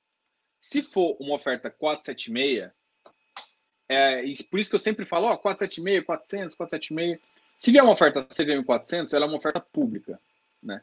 Ou seja, todo o público em geral pode participar, inclusive quem está fora. É, eu acho que você está perguntando aqui sobre direito de subscrição. Tá? Eu vou admitir que você está perguntando sobre direito de subscrição. Numa 476, você pode participar? Pode, desde que você já seja cotista. E aí o que você normalmente está participando é do direito de subscrever. E aí o que, que acontece? Todos os fundos, a maioria, não todos, porque o Kiné não faz isso, garante quando você está aumentando a, a oferta, quando você está aumentando a posição de um fundo, aumentando o patrimônio do fundo, fazendo uma oferta para fazer isso, ele te dá o direito de subscrição e você pode ou não subscrever. Então, a primeira etapa normalmente é essa. Então, abre para todos os cotistas que têm direito de subscrição e todos os direitos, é, todos os cotistas, ele, ele faz uma data base ali, uma data corte, dependendo de você, como é que você, como você quer chamar. E aí, depois dessa data, e essa data é muito engraçada, porque essa data pode ser posterior, na frente do lançamento, ele falou, ó, tal dia vai ser a data, ou, ou às vezes o fundo fala assim, para trás, a data, na verdade, vai ser tal dia, vai ser antes. Ou pode ser no dia do lançamento, ó, a partir de hoje, todo mundo que tem. Então, isso é impossível de eu te falar com precisão. Por quê? Porque depende do dia que eles lançam. No dia que eles lançam, ele pode falar que é para frente, para trás ou no dia. Então isso você tem que ler, não, não tem como. Por exemplo, o Hectare, quando ele lançou, ele falou que ia ser dia 3, ele lançou para frente. O Iridium, se eu não me engano, ele falou que ia ser numa data lá atrás, quando ele falou que ia lançar. Ó, com a data, vou aprovar na Assembleia com a data X, que todo mundo que tem aqui vai ter direito. Então, ele, ele, ele, ele fez um retrocesso. Falou, ó, quem tinha naquela data é que vai ter direito. Mas isso não é obrigado. Então, veio o 476, você tem direito de subscrever. Passou a subscrição, ele fala assim, a oferta veio de 400. Ele, se todo mundo subscrever, ele, ele conseguiria os 400, é mais ou menos isso. Não conseguiu e conseguiu 200. Então, sobrou 200. Normalmente, ele dá ao próprio cotista o direito de sobras. Beleza? Ou seja, a, o direito é sempre. O cotista é sempre prioritário. Então, ele, com, ele começa comprando o, o direito, uh, e aí depois ele vai e ex, pode executar as sobras. Aí, por exemplo, o VRTA foi assim: veio o VRTA, todo mundo se inscreveu, sobrou um monte, ele fala assim: ó, agora você tem direito às sobras. E a sobra é 1,5. Só que você, o que você tem que entender é o seguinte: como o VRTA é uma oferta 400. Então, as pessoas que não são cotistas podem entrar no fundo. E o VRTA, se eu não me engano, veio a 3 mil reais a oferta mínima. Acho que era 30 cotas, mais ou menos. É. 30 cotas a 103, dá 3 mil, não sei o quê. Bom, então esse é o processo. Porque lá é 400. Se fosse uma 476, ele iria com. Ele, ele poderia ofertar para 75, só que só 50 pessoas poderiam se subscrever, né? Então, ele, e aí você entraria na oferta. Então, 400, aí no, o, o, final mesmo é que é diferente. O 400, você, todo público tem direito, e o 476 é só um público restrito. É 50 pessoas profissionais. Ou seja, ou são outros fundos, ou são investidores com mais de 10 milhões, ou são alguém que alguém do mercado que tem acesso, mas assim, esse alguém de mercado que tem acesso, tipo, não adianta vamos supor, é, na, assim, você sendo consultor, sendo registrado na CVM, sendo um assessor registrado na CVM, você é considerado um investidor profissional. Então, basicamente, eu era considerado um investidor profissional. Qual que é a grande questão é o seguinte? Se eu for participar, não é simplesmente eu quero participar. Você até pode fazer isso, mas você está concorrendo com o nego com cheque de 2 milhões. Então, se você quiser entrar com 100 milzinho, esquece. Esquece. Quando vai para investidor profissional, como é, são um número pequeno de pessoas, é realmente um cheque grande para participar. Entendeu? Não é cheque pequeno, é cheque grande. Primeira coisa que você tem que entender. Mas beleza, então 476 você só vai conseguir comprar se você for cotista e tiver o direito. A 400 é, você vai fazer. Só que a grande questão é o seguinte: o fundo pode escolher se o direito de preferência é negociável ou não. O Iridium, por exemplo, Eu acabei de postar isso. Fala assim, restrição à, à, à venda, alguma coisa assim. Ele colocou sim. Ou seja, não pode vender. Existem dois tipos de venda. Tem a venda na B3, que a maioria dos fundos é, não permite, alguns fundos permitem, mas outros não. E tem a venda direto da escrituração. E aí você pode, na verdade, o cara falou, você pode ceder na, na, na quem está na escrituração, tá? Então você pode ceder uma cota, um direito de, de, cota, justamente nesse sentido. E aí sempre segue a escadinha. Então é, é direito de subscrição, as sobras do direito e a sobra. E para você ter sobra, você tem que ter executado. E a sobra é sempre proporcional ao que você tem executado. Vamos supor que você tem a sobra de 20 do VRTA. Você executou 10 é, e, e, aplicou um valor de 1,5. Então, na verdade, não é 20 vezes 1,5 que você vai ter direito a 30. Na verdade, é, é o 10 vezes 1,5 que você vai ter direito a 15. É mais ou menos isso. Então, é sobre o valor que você executou, não sobre o valor que você teve direito no começo. E você tem sempre, quando comprar, e aconteceu isso muito com o RBRF, galera, eu fiquei muito, assim, decepcionado. Quem vai, quem vai comprar um direito, gente, a primeira coisa que tem que analisar é saber o cronograma de cabeça. Por quê? Porque o RBR, por exemplo, o RBRF, ele foi negociado durante um período, depois ele para de ser negociado, porque ele, ele vai para sua escritura só dois dias depois, né? Ele realmente passa para a mão da pessoa, você entrega a sua ação dois dias depois. E o que acontece de fato? Você, e aí sim você pode executar. Então, ele, quando é direito, ele para de ser executado dois dias, três dias úteis, e depois você tem mais um, dois dias para simplesmente falar assim: agora eu quero executar. Mas é você, você comprou direito, não significa que você que é esse, é, é, esse RBRF vai ser executado automático. Isso, isso tem que ficar muito claro. Você comprou direito, você ainda tem que falar para sua corretora que você quer executar. Porque você comprou um direito, você não comprou um dever. Então você comprou um direito, você tem que comprar o RBRF lá, bonitinho, e depois lá na sua corretora e falar: olha, sabe esse RBRF 12 que eu comprei? Eu quero executar. E aí você vai pagar mais o valor da execução. E aí, o Iridium vale? Não. O Iridium ele não permitiu nem venda na B3, nem de escrituração. Alguns ativos não permitem na B3, mas permite via escrituração. Tá? Vou confessar um negócio para vocês. Via escrituração é um pé no saco de fazer. E acho que é, o prazo é muito curto, é bem foda de fazer, tá? Mas você pode ceder isso para alguma pessoa. Então, esse é mais ou menos o processo. Você tem a oferta, e aí você sempre tem o direito, isso para qualquer oferta. Depois você tem as sobras, e depois você tem, se a oferta é 400 ou 476, vai para público geral ou para. Por exemplo, a RBRF, como é que foi? Teve direito, teve sobra, e agora está na fase de, de, de. Foi uma oferta 400, estão na fase de todo mundo agora colocar oferta. Beleza? Eu acho que, se eu não me engano, até amanhã.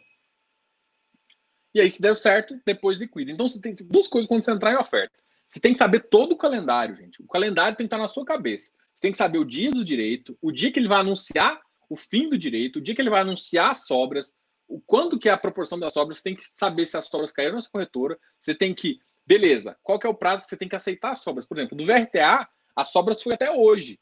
Então, quem tinha que executar o VRTA tinha que executar a obra até hoje executar as sobras até hoje. Entendeu? Então é todo esse processo. E tudo isso, gente, quando ele lança a oferta, o prospecto final, essas datas estão fechadas e não podem e não são mutáveis. É claro que, que a CVM permite, desde que você mande o comunicado para todo mundo, mas no geral, você pega aquelas datas, elas são mutáveis. Então você prega no calendário, se, se você tem interesse, prega o calendário lá, cara, e assume, e, e, e tem que seguir. Porque senão você o RBRF, o que eu escutei de gente que me vem perguntar, o que aconteceu com o meu RBRF 12? Gente, vocês compraram direito de subscrição sem, sem, uh, sem saber o calendário? Não, gente, por favor. Ó, se, você, se você segue o canal, se você faz parte da audiência aí, gente, primeira coisa, vai participar de oferta, entenda o calendário, de cabo a rabo. Leia o prospecto. Inclusive, a maioria das corretoras, eu, eu, eu vi isso na, na, na, no Banco Inter tá assim, tá? O Banco Inter tá assim. Você só pode aceitar, você só consegue passar para frente ali no seu no aplicativo. Você consegue passar para frente se você é, deu que você leu o prospecto. Só que é claro, você pode ser mal, você pode clicar, abrir o PDF, você fechar já de cara, ele vai achar que você leu e você consegue fazer. Gente, Ele não está fazendo isso porque ele está querendo fazer gracinha com você, não. Ele está fazendo isso porque você tem que ler o prospecto, você tem que entender as datas. Beleza? Então, é mais ou menos isso. Daniel, tranquilo? Ficou alguma dúvida?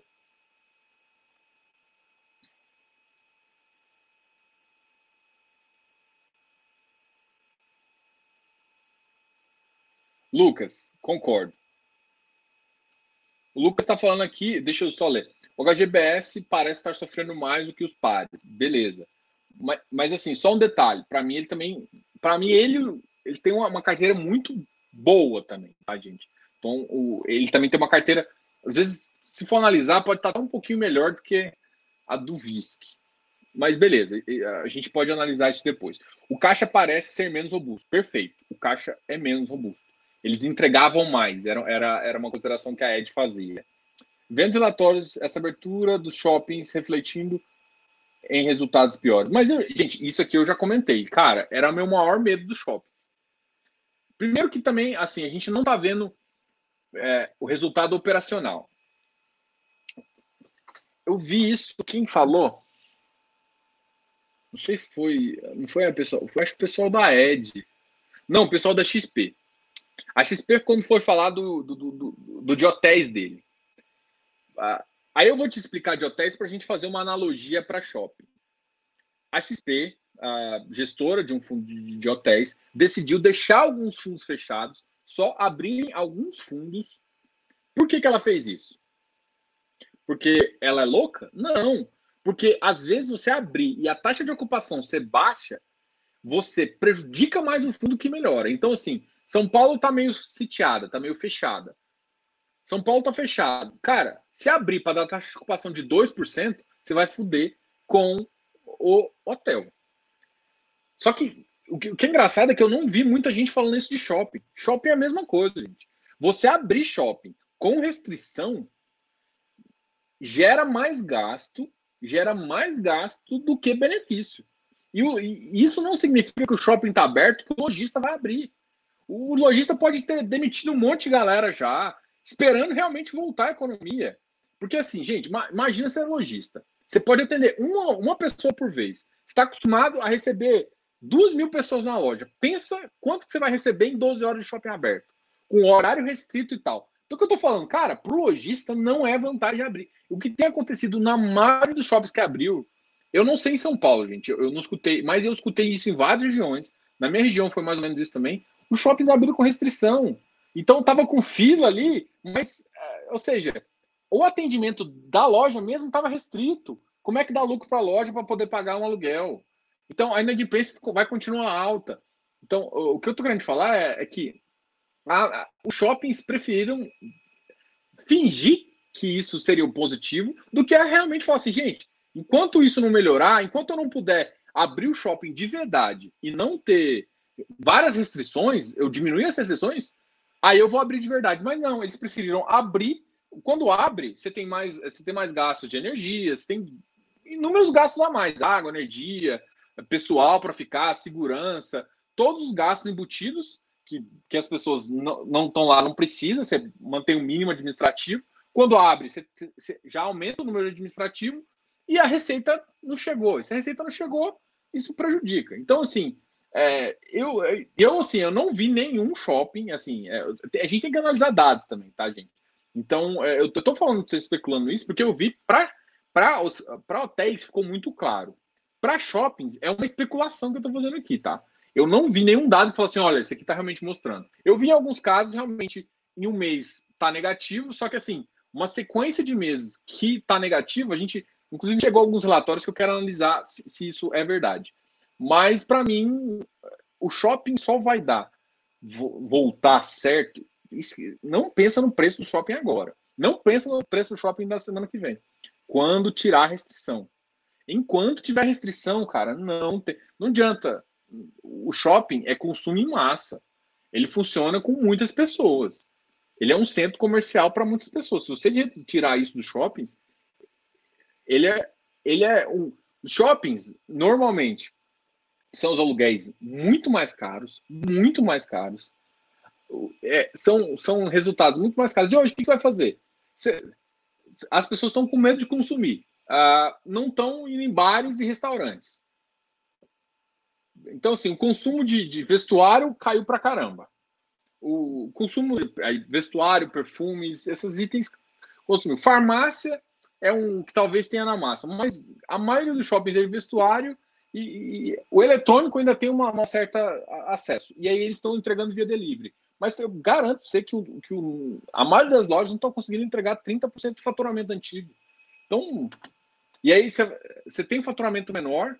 Então, assim, nessa é a minha opinião sobre shoppings. Só que eu gosto da tese. Só que vai cair o preço. Enquanto mais. Não adianta abrir com restrição. É, é essa, esse é o recado que eu estou falando.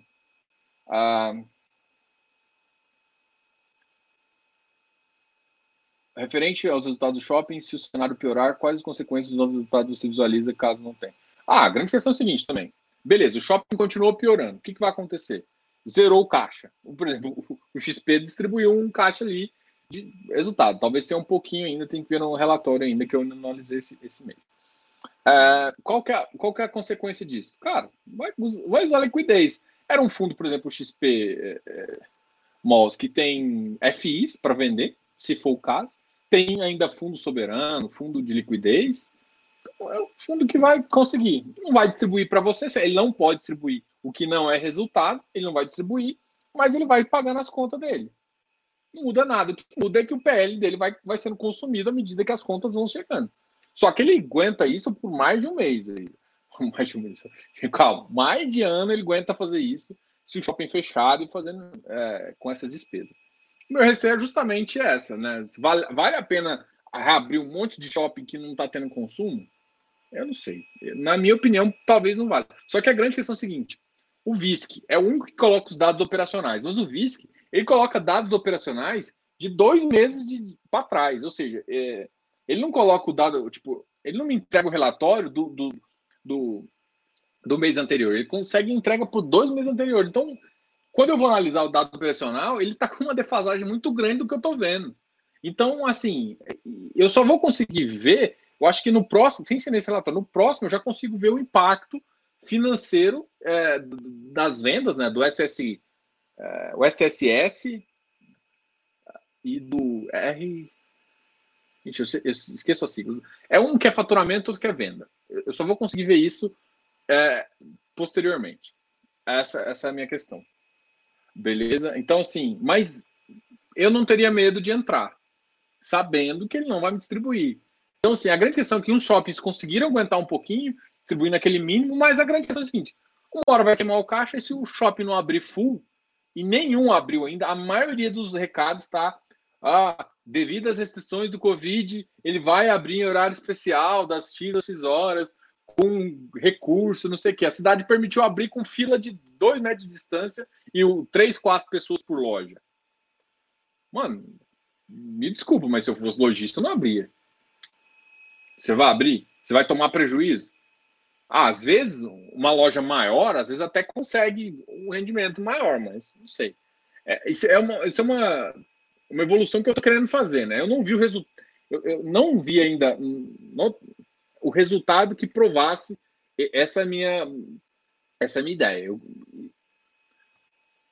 mas é o que eu estou imaginando que deve acontecer, tá? RBR vale a pena em 93,53? Na minha opinião, vale. XP SF está no bom preço de entrada? Deixa eu ver o XPSF. XPSF tinha que estar numa faixa de 90 a 95 para ah, 96, não. É, tá no, no frigir aqui. Mas o XPCF é um ativo que eu tenho gostado dele, para te falar a verdade. Não tenho, não, não tenho posição nele. Por que, que eu tenho gostado? Eu gostei do que, que os caras falaram, só que é um fundo em maturação ainda, né? Então, eu tô com algumas. Eles ainda eles estão com uma posição alta em crédito, que não é ruim, principalmente para quem gosta, mas ele não eu estou implicado com, com, um cara lá de crédito da, da XP, eu esqueci o nome. Eu tenho o Carrais e o outro, eu sempre esqueço. Eu esqueci o nome do cara. Putz, se o cara estiver vindo aí, você vai me matar. Ele nunca vai ser. Eu vou depois convidar o pessoal do XP, o cara nunca vai vir aqui. Mas enfim, depois eu lembro. Eu vi a live dos caras, eu gostei. E, e assim, eu, eu achei assim. Ele falou que o fundo está sendo maturado. Então, eu não gostei muito disso. Eu não gostei quando ele falou isso. Porque uh, ele, ele podia ter falado assim: eu mudei a posição, eu mudei o ajuste da, da minha carteira e vou já sei o que eu quero fazer.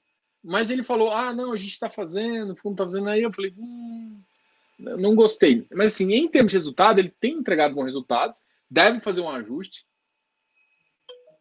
Ah, enfim, mais ou menos isso, tá? Deixa eu seguir aqui, porque já está dando, dando, mais de uma hora de, de live, dando uma hora e trinta de live, eu não posso.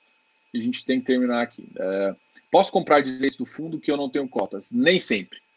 Ah, o Daniel acabou de perguntar aqui, XPCF eu respondi, RBRF eu respondi. Posso comprar direito de fundos que eu não tenho cotas? Nem sempre. O fundo ele tem que te falar o seguinte: o direito é negociável ou não. E, e ele tem dois tipos de negociação, gente, que vocês têm que ficar esperta. Tem a negociação na B3, que é essa que é precificada, e aí, se, por exemplo, você comprou RBRF a 12, a 3 reais, a 4 reais. E essa é quando ele é negociado. E tem quando ele não é negociado, o Iridium. É, e tem outros fundos que eles são negociáveis, mas eles são negociáveis a só a nível de escriturador. Tá ok? Então tem esses três tipos de negócio, é, três tipos de, de, características, e quem te diz isso é o fundo, na hora da, do prospecto. Ele fala direito negociável, negociável. E eu tenho certeza que o Iridium, eu acabei de olhar isso, é, até postei isso, não vai ser negociável uh, nem via escriturador. Então, quem tem Iridium ou executa ou perde direito e aí acabou. Tem algum motivo para queda do IFIX hoje? Eu tinha conversado, para mim, um dos motivos é o seguinte: para mim, está tendo muita. Para mim, ele atingiu um ponto máximo ali, né? É isso, SSS e SSR. É. Minha, minha É porque eu estava tentando lembrar da parte de inglês, eu esqueci. Que é, um é parte de vendas e outra é de faturamento. Que é... Bom, uh, o iFix teve uma queda. Eu estou achando que o número de ofertas aumentou muito nesse mês. Isso faz com que muita gente fique líquida para entrar. Então, o, a pressão de venda aumenta nesse sentido. Mais algum motivo? Sim, ele atingiu uma máxima de um ponto o, o fluxo de caixa piorou bastante, por exemplo, de shopping, todo mundo começou a ficar estressado. Alguns ativos começaram a pagar mais pelo ajuste semestral. Mas aí a, veio os, vieram os relatórios, aí você não está entendendo. Todo mundo ficou animado, por exemplo, as altas. Deixa eu colocar o, o, o, meu.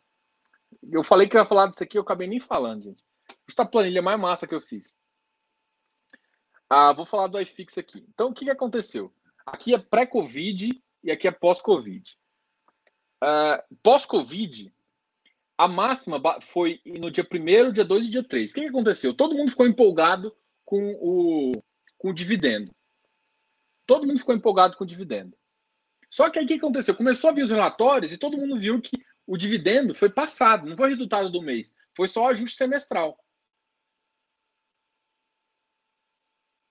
Entendeu? Como foi ajuste semestral, é, esse dividendo não é resultado agora, é resultado de todo o aspecto. E a maioria dos fundos começou, alguns de shopping, por exemplo, demonstrou pior. Então, os shoppings estão caindo, alguns shoppings estão caindo mais, porque foi o resultado pior, e, e isso está refletindo na bolsa toda. Então, o iFix está refletindo um pouco. O fluxo de caixa que não veio, ele, ele ficou empolgado no, no dia primeiro ali, justamente por conta de um monte de. Porque foi um, um mês que os rendimentos pagaram mais, só que é natural porque é, é fechamento de semestre. E depois ele, ele, ele, ele começou a cair. Deixa eu só mostrar uma outra curva aqui. Aqui, essa aqui eu gosto mais. Tem outras análises que eu estou fazendo aqui embaixo, dá uma ignorada aqui embaixo. Mas aqui, aqui ele está, aqui, esses aqui são os dados que eu estou analisando. Para ele atingir os 3 mil pontos, ó, eu faço duas análises aqui. Nossa, minha planilha não tá legal. Deixa eu dar um zoom aqui para vocês. Para eu chegar a 3 mil, eu faço uma, uma, uns cortes aqui justamente para eu ter ideia de qual que é o preço. A linha roxa, é, se vocês me acompanham, sabe que eu fiz esse mesmo gráfico de estudo iFix, eu venho fazendo ele. A linha roxa e azul é que eu quero que vocês fiquem de olho. A linha roxa, para mim, é uma linha de estabilização de 2019 foi quando os fundos realmente estavam num preço adequado. Ah, de 2.700 pontos, mais ou menos, até 3.000 pontos, ele sofreu. Ah, isso aqui foi basicamente empurrado pela queda dessa Selic aqui e pela expectativa de juros baixos. esse de 3 mil até 2.000, uh, 3.253, para mim, esse pico aqui não faz sentido. Isso aqui que eu chamo de overpricing. E agora, o que está acontecendo? Para mim, a, a, zona de acomodação, eu até comentei com vocês, para mim, a zona de acomodação seria em torno de 2.000, uh, outubro, 2.656.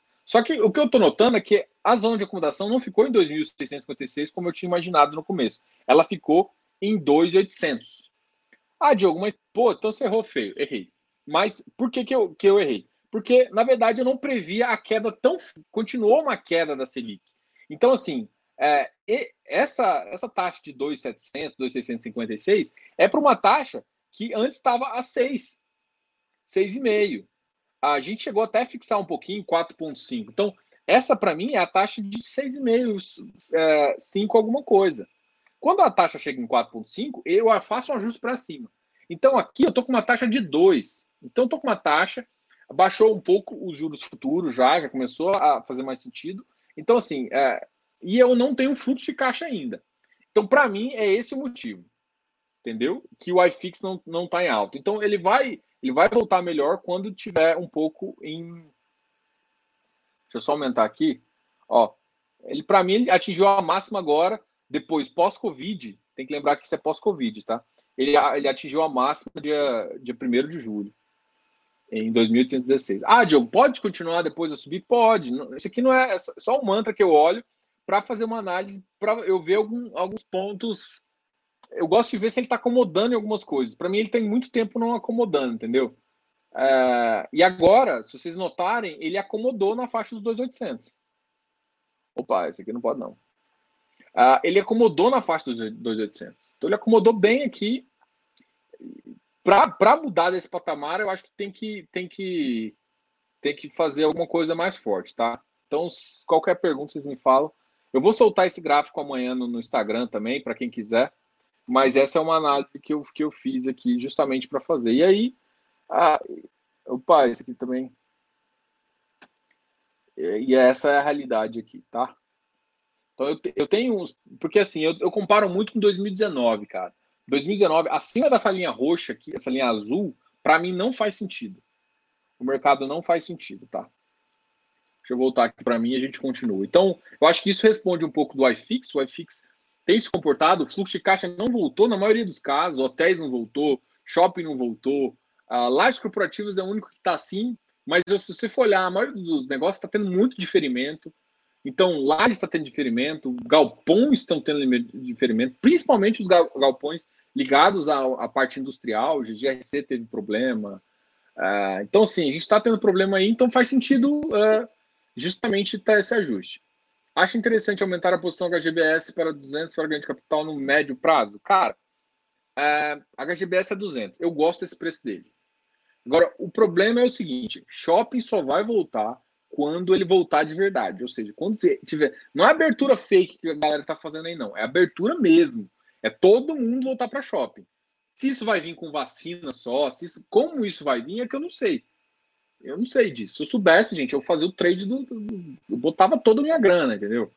Mas o que, o que, que eu sei? Eu sei que essa é, um, é uma boa oportunidade de entrada. E eu sei que no, sei lá, as pessoas não estão preparadas para isolação social completa. Isso a gente conseguiu ver agora, né? Deixa eu só, porque deu um probleminha no meu áudio aqui, eu vou só trocar aqui.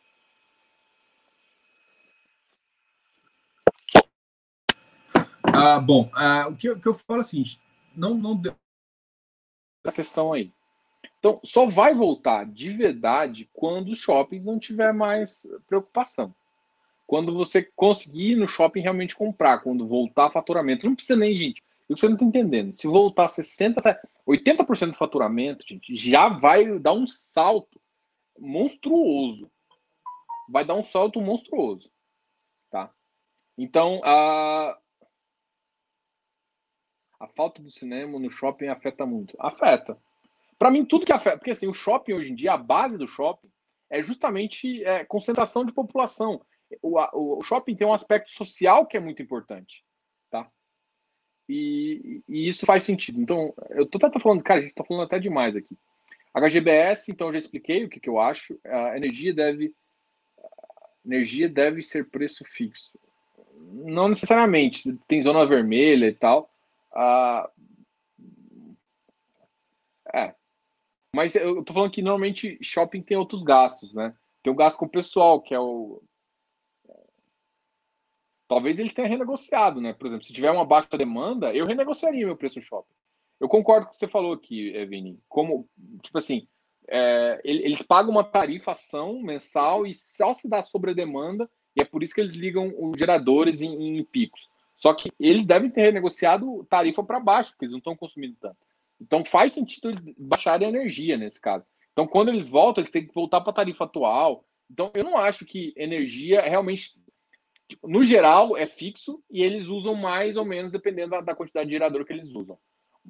Mas Agora, eu, eu não sei, não tenho certeza, mas eu garanto você que a maioria dos administradores renegociou com, com, com, as, as, as, respectivas distribuidoras de energia, porque se está consumindo menos, eu quero pagar menos.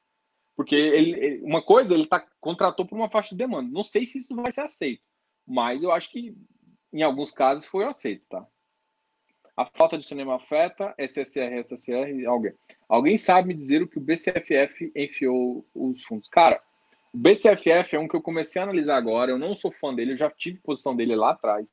Não gosto dele, então eu não analiso muito perto ele, tá? Então, assim, pode. Eu vou fazer uma análise de FOF e a gente depois volta a conversar. Mas o BCFF, infelizmente, eu não sou fã do cara. Não, não sou fã desse fundo. Para mim, em termos de fundo, eu sou muito mais olhar para XPSF, para Mogno, Mogno para mim tá, tem uma posição interessante aí, até alocou bem, teve um dinheiro, começou já a fazer uma alocação interessante, mas o BCFF eu ainda não olhei, eu confesso que eu vou olhar. E, o que você fala do R, RBVA? A RBVA eu falei no começo, teve uma queda grande agora, eu não entendi o motivo, entendeu? É, gente, eu teria que analisar os fatos relevantes, tem alguma coisa de fato relevante, ou se foi simplesmente uma queda por, por falta de dividendo, o pessoal decidiu sair, tá?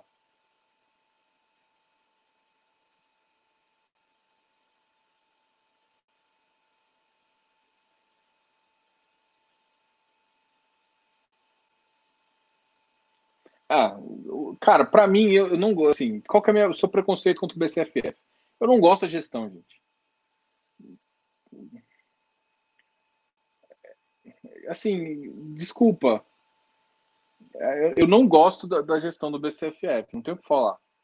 Então, assim, eu evito olhar ele. Eu, eu, eu comecei a analisar ele mais agora, porque muita gente de vocês me perguntam: ah, Diogo, mas o BCFF? É porque é um fundo, dois fundos que eu não sou fã e a galera tem de a rodo é BCFF e BR, BRCR. Só que o BRCR é um ativo que é, tem ativos bons, né? Ah, tem ativos bons. Caramba, tá uma hora e 40 de live.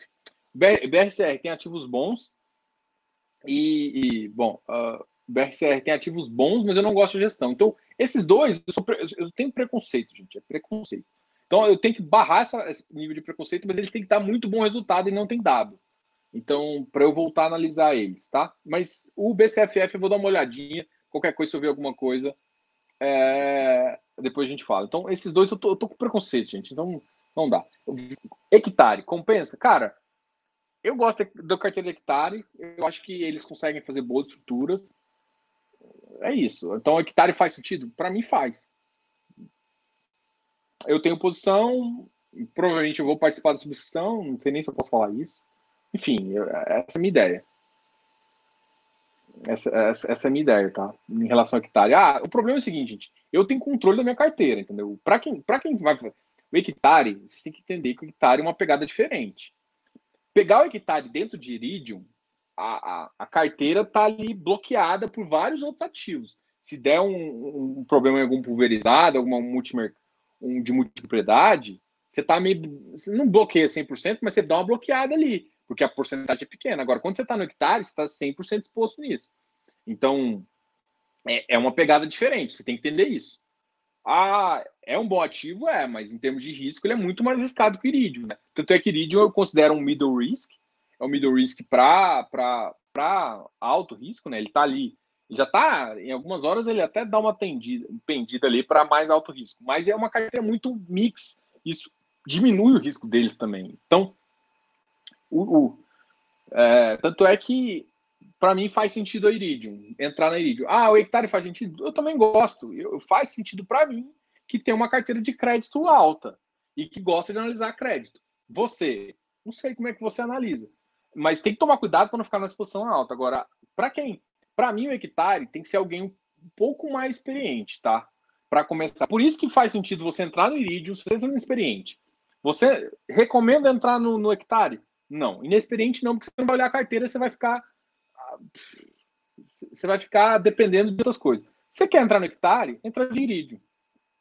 Tem outros offs também, mas a, o que tem maior posição é Iridium. Então, essa é a minha recomendação. Ah, agora, não, já sou mais experiente, gosto de analisar crédito. Então, aí entra no, no hectare direto. Ah, gosto de aumentar a posição. Faz sentido para flipar? Cara, tem que tomar cuidado que esse ativo não tem o spread tão alto igual o do Iridium para flipar. Então, você tem que tomar muito cuidado com isso. É um ativo que vai pagar um yield maior, com a característica dele. Então, é, eu gosto, faz sentido. Eu, eu tenho medo de, de, falar qualquer coisa e o inexperiente achar que, que pode entrar. Mas se você confia uh, na, na, proporção que você está tendo, se você acha uma proporção de risco aceitável para sua carteira, vai em frente. A Vini falou aqui, gente, cara, tem uma hora e 45 minutos. Eu estou fazendo basicamente duas lives em uma. Amanhã a gente vai conversar com a Maísa Oliveira, da Devan Asset. Na, a gente vai começar uma série justamente para trazer trazer um espírito feminino ao canal, justamente trazer mulheres, mulheres muito inteligentes e, e que vão te vão mostrar para vocês várias várias coisas. Além disso, a gente vai trazer também pessoas empreendedoras, uh, mulheres empreendedoras, para mostrar que investimento vai além de às vezes comprar um FI comprar uma ação, é, vai muito mais. Para também ter tem, tem várias pessoas com histórias bem inspiradoras e que fazem sentido. E o mercado financeiro tem dessas pessoas e muito interessante. Amanhã a gente vai conversar, começar essa série justamente conversando com a Maísa Oliveira da Devan Asset. Beleza? Amanhã às 19 horas, tá ok? Eu não falei as horas, às 19 horas. Grande abraço para vocês. Não se esqueçam de dar um like nesse vídeo. Eu quero like de todo mundo aqui. Se inscreva no canal se não está inscrito. Grande abraço, Diogo. Canal F Fácil. Cara, toda. E a gente faz isso toda quarta-feira, hein? Toda quarta-feira às 8 eu te encontro aqui. Amanhã, live. Falou.